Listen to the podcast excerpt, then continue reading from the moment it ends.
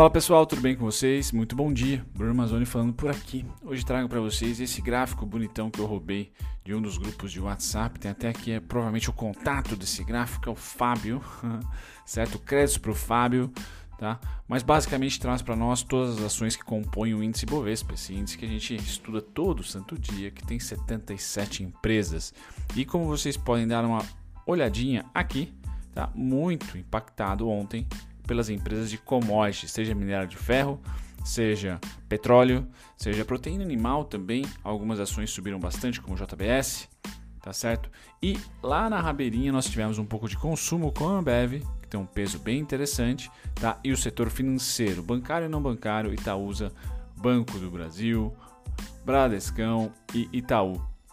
As empresas então chaves para que o índice dê uma decolada para cima tá, conseguiram performar bem, a maioria delas, principalmente Petro e Vale. Então, de novo, o Ibov fica aí ah, dependendo das duas grandes empresas de commodity, Vale e Petrobras, tá certo? Quando a gente pula para os destaques aqui, ah, só uma última informação, 45 empresas ontem em alta, 32 em baixa Ibov subiu 1,26%.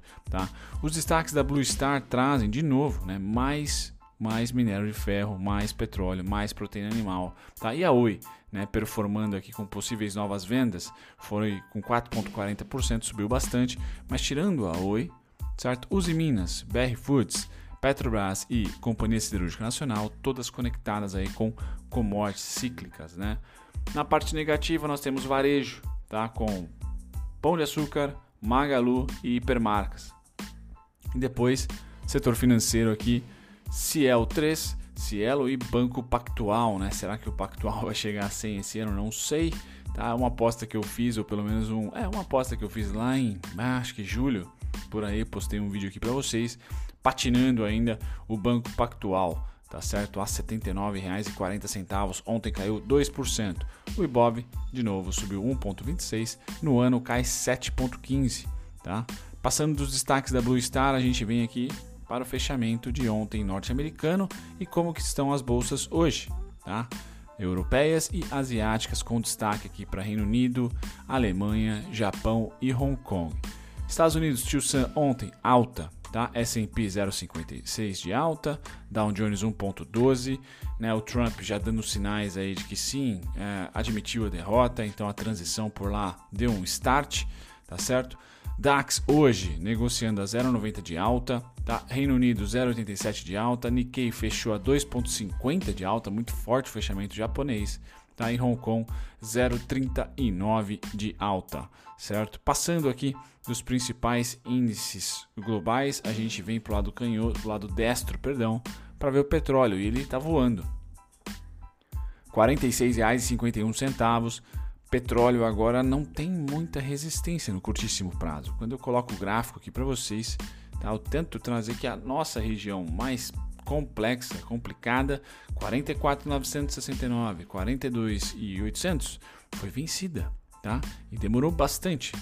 Viemos julho, viemos aqui em setembro, tá? Tentamos de novo em setembro, certo? E conseguimos vencer somente, tá? Em novembro.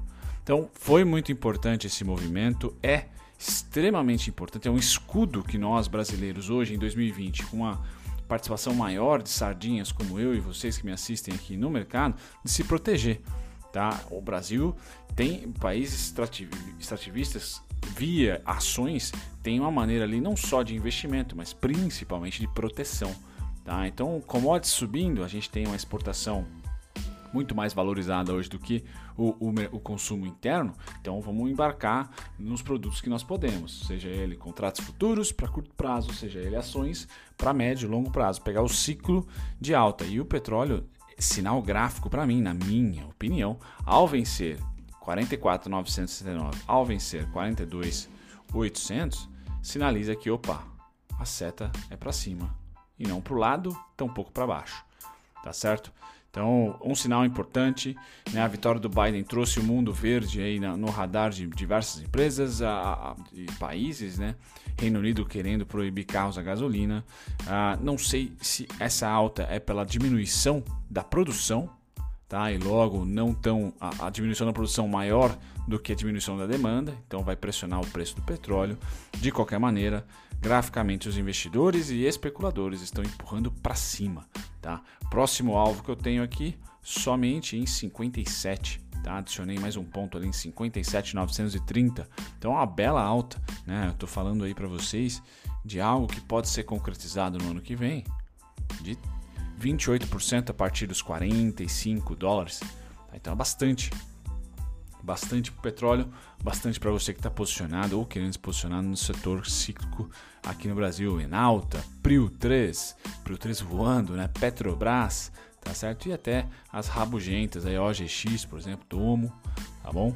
Bom, passado aqui do petróleo, a gente volta, tá? E vamos para os metais. Temos ouro caindo 0,89, prata caindo 0,90, minério de ferro nem preciso trazer para vocês, tá? Nas alturas ali lateralizando a 120, 123, 120, 123. Então continua tranquilo por lá, tá certo? Passado do minério de ferro, a gente pula para o agrícola e temos lá cafezão caindo hoje 0,85, algodão continua a subida 1,15, soja cai 0,67, trigo cai 0,58, açúcar cai 0,39, ainda 15 centavos, e aí o milharal hoje uma queda mais forte. Então um dia não muito contente aqui para os grãos, tá? Passado dos grãos, a gente vem para o preço das commodities de proteína animal, que eu dou destaque para vocês aqui todos os dias, e nós temos gado de engorda subindo 2,40%, futuro suíno subindo 1,21% e futuro de gado em pé subindo 1,76%. Nas alturas, 110, próximo de 140 e aqui próximo de 70. Então, sim, se grãos cai, proteína sobe, é um setor. Uh, o setor de, de, de exportação brasileiro está indo bem, tá? Está indo bem e é de novo uma maneira, na minha opinião, de se proteger tá? De se proteger, já que os preços aqui nas gôndolas não estão ficando mais baratos, e sim a inflação está quicando. Quem vai no mercado todo santo dia, ou quase todo santo dia, que nem quem vos fala, percebe, tá certo? Que então é uma proteção, tá? Investimento barra proteção aqui, essas ações exportadoras, tá? Principalmente de commodities. Voltando aqui para o setor não só de commodities, mas agora de índices futuros para tentar descobrir como que vai ser nossa abertura hoje positiva novamente. Então veja que todos os mercados aqui estão compradores nos mercados futuros, já aberto, tá? já negociando. S&P 0,60 de alta, Nasdaq 0,30, Dow Jones 0,90, Nikkei 1,43 e DAX 1, é, 0,58. Então deve, a gente deve ter uma abertura de novo, né, estável lá naquela parte superior tá? da nossa bandeirinha, né? testando, rompendo aos poucos aqui a máxima de agosto, máxima de julho, certo? Bom, passado por aqui a gente vai para os contratos futuros. Então, os juros continuam comprados, nada de novo no front. Tá? Ontem, brasileiros venderam bastante juros, mas continuam comprados. Então, tanto os gringos como brasileiros estão apostando aí ou na manutenção barra alta da Selic no curto prazo. Tá? No dólar é a grande oscilação, então enquanto bancos tomam a pole position que comprando toda a liquidação, toda a liquidação dos gringos. Bancos em azul, gringos em cinza. Então vai ser a primeira vez, muito provavelmente que amanhã os gringos estarão vendidos no mês, tá certo? Em dólar. Já tiveram aqui uma ligeira venda em outubro barra novembro, na, na, na, inversão aqui na rolagem do contrato, porém compra forte e aí pum, migué. Então isso aqui é um movimento muito difícil de pegar, tá? Uma compra exacerbada assim e aí o preço do, do dólar foi lá em cima e pum, vendeu, tá? Eleição, pré-eleição aqui, então acredito não se repetir novamente esse movimento, tá? Não se repetir novamente esse movimento. Veremos que pode acontecer nos próximos dias, mas me parece que o dólar vai encarar a tendência de baixa. Deve encarar a tendência de baixa. Tá? Gringos passando para a ponta vendedora, brasileiros vendidaços, né? dois players ah, na mesma direção, tendência. Tá? Tendência. Dólar, então, no gráfico, ele sobe, o que deixa todo mundo de cabelo em pé aqui. Na verdade, não, porque, ao meu ver, cresce a oportunidade de não acreditar numa subida muito forte do dólar nos próximos dias, né? Tá subindo sem fluxo, certo? Sem volume, sem fluxo. E aqui os indicadores, o, o IFR está na ponta dos 50% de baixo para cima e o OBV está caindo, tá? Então o OBV tem um topinho aqui em cima, se voltar a tocar por lá, são indicadores que reforçam aí a força maior vendedora do que compradora. Tá? No gráfico, tirando os indicadores e tirando o fato do fluxo, eu continuo com os mesmos pontos. Se abrirmos acima do 5419, o mesmo vai ser suporte. Única parada 5612,5. Tá? Então se o dólar não vai ganhar tendência, ele vai ficar nesse retângulo aqui, entre 5419 e 5612.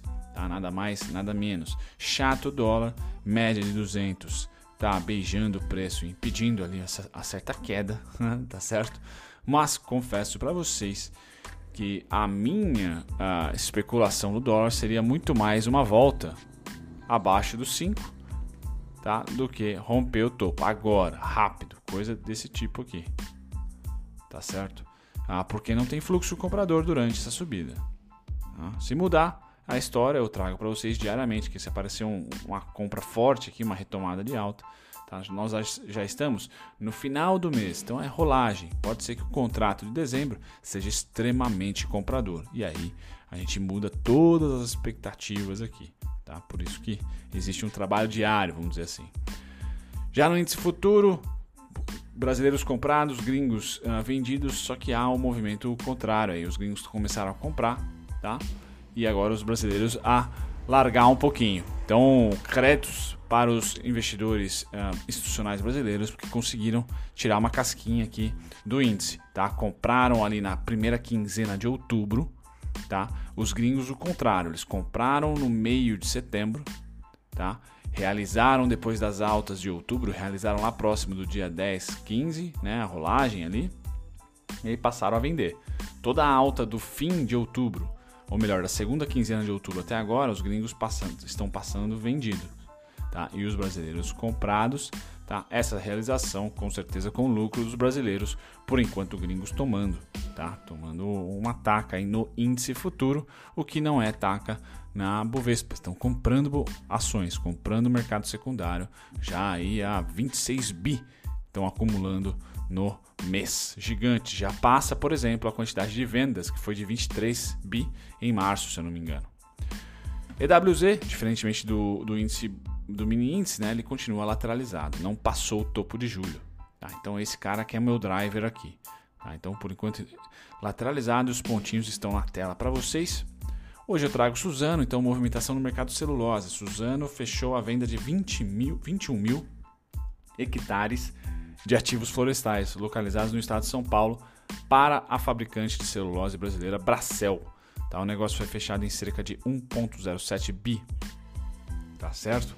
A transação vai em linha com as movimentações do mercado de celulose na América do Sul, com projetos visando a expansão da capacidade de produção, os projetos de expansão podem adicionar cerca de 14 milhões de toneladas anuais no mercado até 2023, um pouco mais que o dobro da capacidade atual da Suzano. Acreditamos que a notícia terá um pouco impacto no preço das ações no curto prazo. Suzano aí a concretizou então venda para a Bracel, certo? E no gráfico que, eu trago para vocês, Suzano, acho que o gráfico mensal é bem legal, porque em relação a Clabin, ela está atrasada, né? Clabin já fez esse movimento aqui, ó tá? que culminou nos 26 reais, 25,90 e poucos.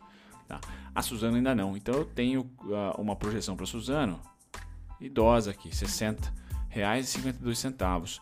No momento atual, suporte em 48,39, resistência em 51,95, tá? Derrocada no mercado, mais uma patada para baixo, eu teria 31,56, tá? Mas eu acho que é muito mais provável que ela venha para se tornar uma idosa aqui na bolsa, R$ 60,52 é o tal uh, alvo que eu tenho, tá certo? E uma LTA que eu elimino março, tá? Faço assim, ó. Tá? Elimino essa cauda enorme de março e continuo com essa LTA aqui, sem contar a, a cauda de março, certo? LTA Mandrake para vocês. Os principais destaques meus aqui de ontem, né? Antes, falar da Black Friday da, do TradingView, que para você que já tem conta lá, é só publicar uma ideia e mandar o link da ideia para mim que você não vai ganhar 60 não, você vai ganhar 100% durante um ano, não um mês. Tá? Então é a, é a promoção, é a ajuda que o TradingView dá aos inscritos e inscritas aqui do canal. Tá certo? Então entra lá, faz uma conta, certo? Publica uma ideia, passa o link da ideia para mim e se eu gostar da ideia e for a escolhida, você vai ganhar um ano free no TradingView. Ainda tô, não tenho certeza se vai ser uma pessoa ou duas, mas eu pessoalmente vou entrar em contato com você por e-mail dizendo, opa, ganhou e aí passando para o suporte do TradingView para você aproveitar esse um ano free, tá certo? Bom, fora o merchan, os destaques de negociação JBS, Petrobras, Banco do Brasil, Uzi Minas e Domo. Então, Domo foi uma das ações mais negociadas.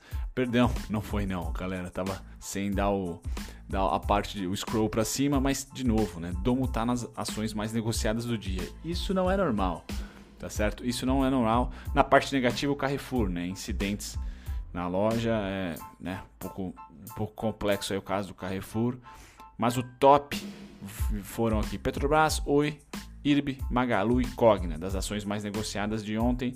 Magalu pressão vendedora no curtíssimo, vou fazer uma atualização gráfica hoje para vocês. Nas maiores altas temos a Eternit, está com 11% de alta. Então parabéns você, parabéns também para o Barsi, né? Prio, 7% de novo de alta, parabéns. Nas maiores baixas, a fertilizantes Eringer, vou anotar que me pediram, que é um baita mico, mas me pediram, vou fazer.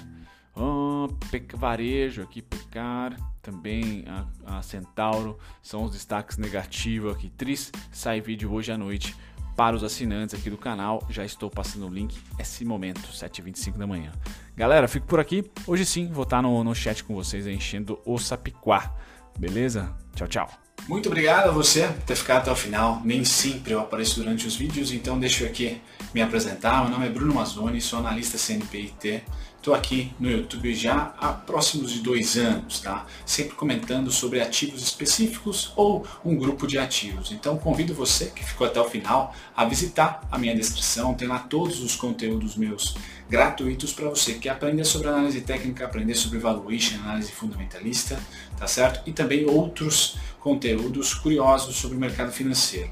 E se você quer assistir sobre um ativo em específico, uma ação em específico, vá na aba playlists e digite tá, o ticker ou o nome da empresa, mas principalmente o ticker da ação e eu vou ter com certeza um vídeo para você lá, tá certo? Me apresento e fico por aqui. Até o próximo vídeo. Tchau, tchau.